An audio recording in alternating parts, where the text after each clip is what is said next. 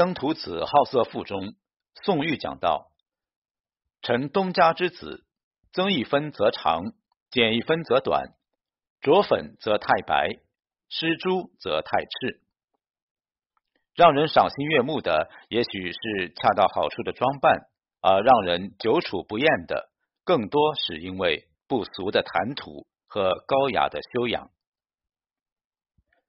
言谈举止有分寸，为人处事讲德行，这才是一个人最好的精神长相。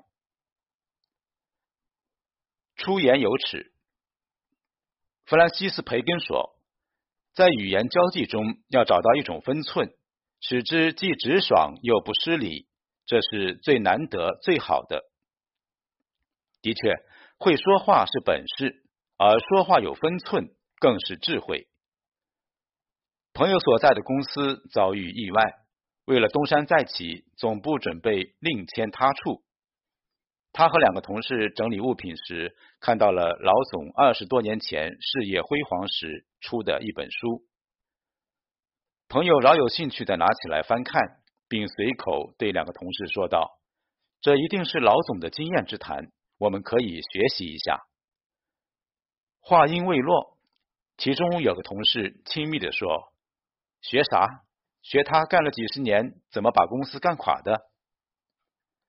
一名员工去评价老板的成败得失，且不说等级不匹配，但是老板的阅历和见识就够晚辈学习的了。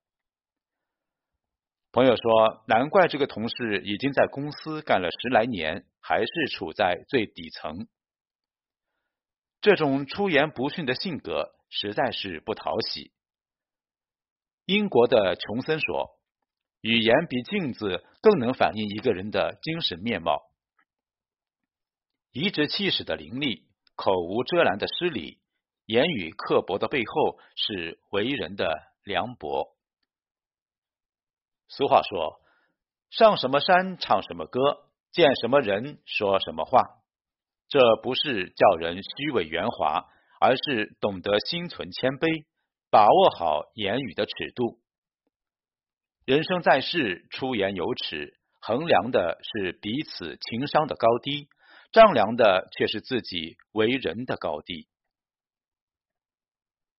嬉笑有方，《浮生六记》里沈复写道：“世间反目多由戏起，不合适的玩笑会让人心生嫌隙，没分寸的幽默更可能令彼此结仇。”战国时期，平原君赵胜有一个小妾，秀丽善舞，深得平原君的喜爱。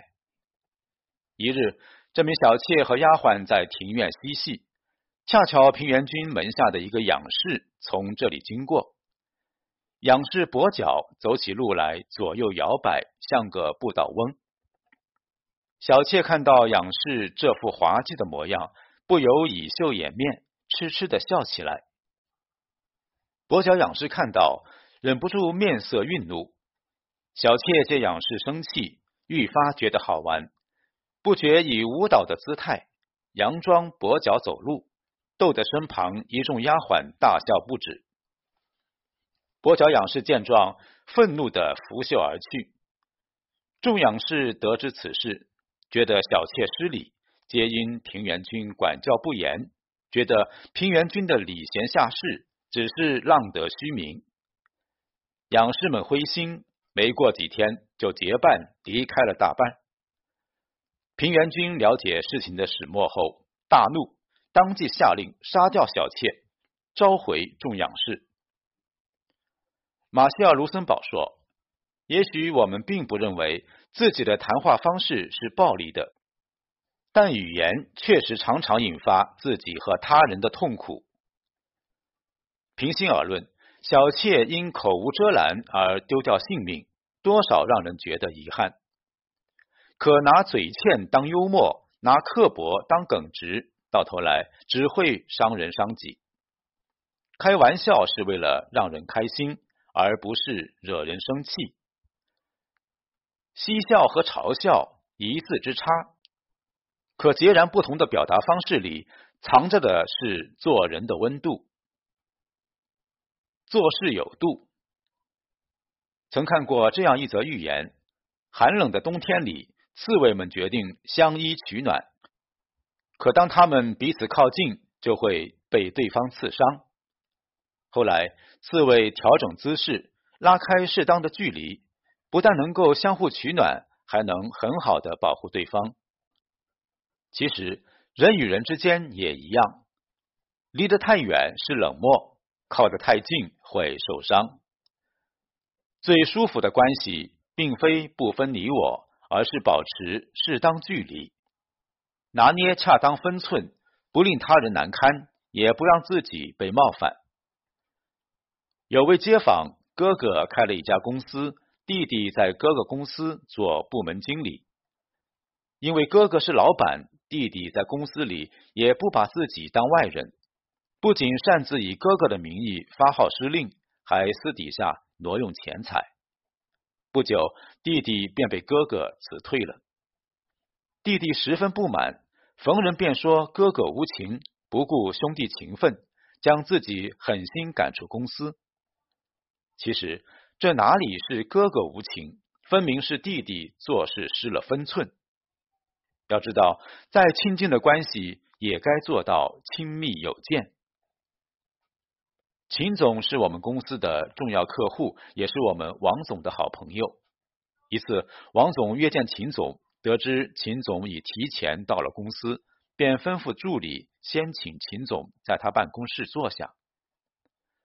助理到大厅请秦总时，秦总却摆摆手说：“不用，我在这儿等就行。王总不在，我一人在他办公室肯定是不合适的。”孔子在《论语》中讲到：“做人一定要懂得上下、尊卑、亲疏、远近关系的差别。真正有涵养的人都明白，再熟悉、再亲近，也不该失了做人的分寸。”做事有度，给对方以尊重，才能给自己以体面。为人有德，孔子曰：“德才兼备，以德为首。”人生在世，能力弱可以理解，品性差无法将就。一次，刘德华参加自己的演唱会，走过通道的时候，不小心踩到了一个记者的脚，刘德华立刻停下。并俯身轻轻拍了拍记者的脚，连说：“对不起，对不起。”作为一个红了几十年的天王，刘德华的成功不单单是因为他戏红歌好，更因为他情商高、人品硬。一个有德行的人不会高高在上、颐指气使，而是心存悲悯，善待他人。曾听过这样一句话。欣赏一个人，始于颜值，敬于才华，合于性格，久于善良，忠于人品。说到底，德行好的人才更受欢迎，才能走得更远。我有个同事，每次开车到单位，都习惯将车停靠在最里边的位置。有一次，我搭他的车上班，见他又是去里面找车位，便问哪儿方便。停哪儿就行了呀，你干嘛这么麻烦？同事笑着说：“我们来的早，尽量停在最里边的位置，等别人来的时候，就不必因为太着急找不到车位而迟到了。”这个同事人缘很好，相信不单是因为他能力出众，更多的是因为他为人和善。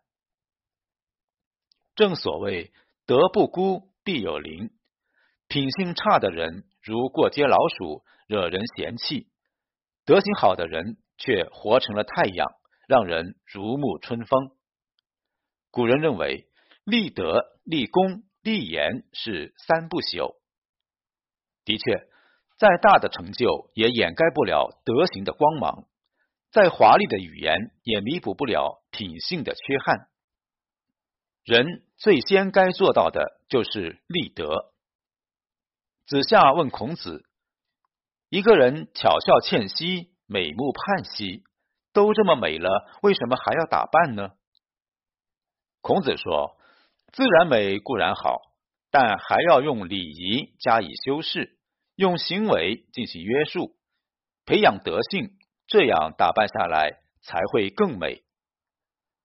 人活一世，最惊艳的并非外表，而是优雅的谈吐；最宝贵的不是财富，而是难得的品性。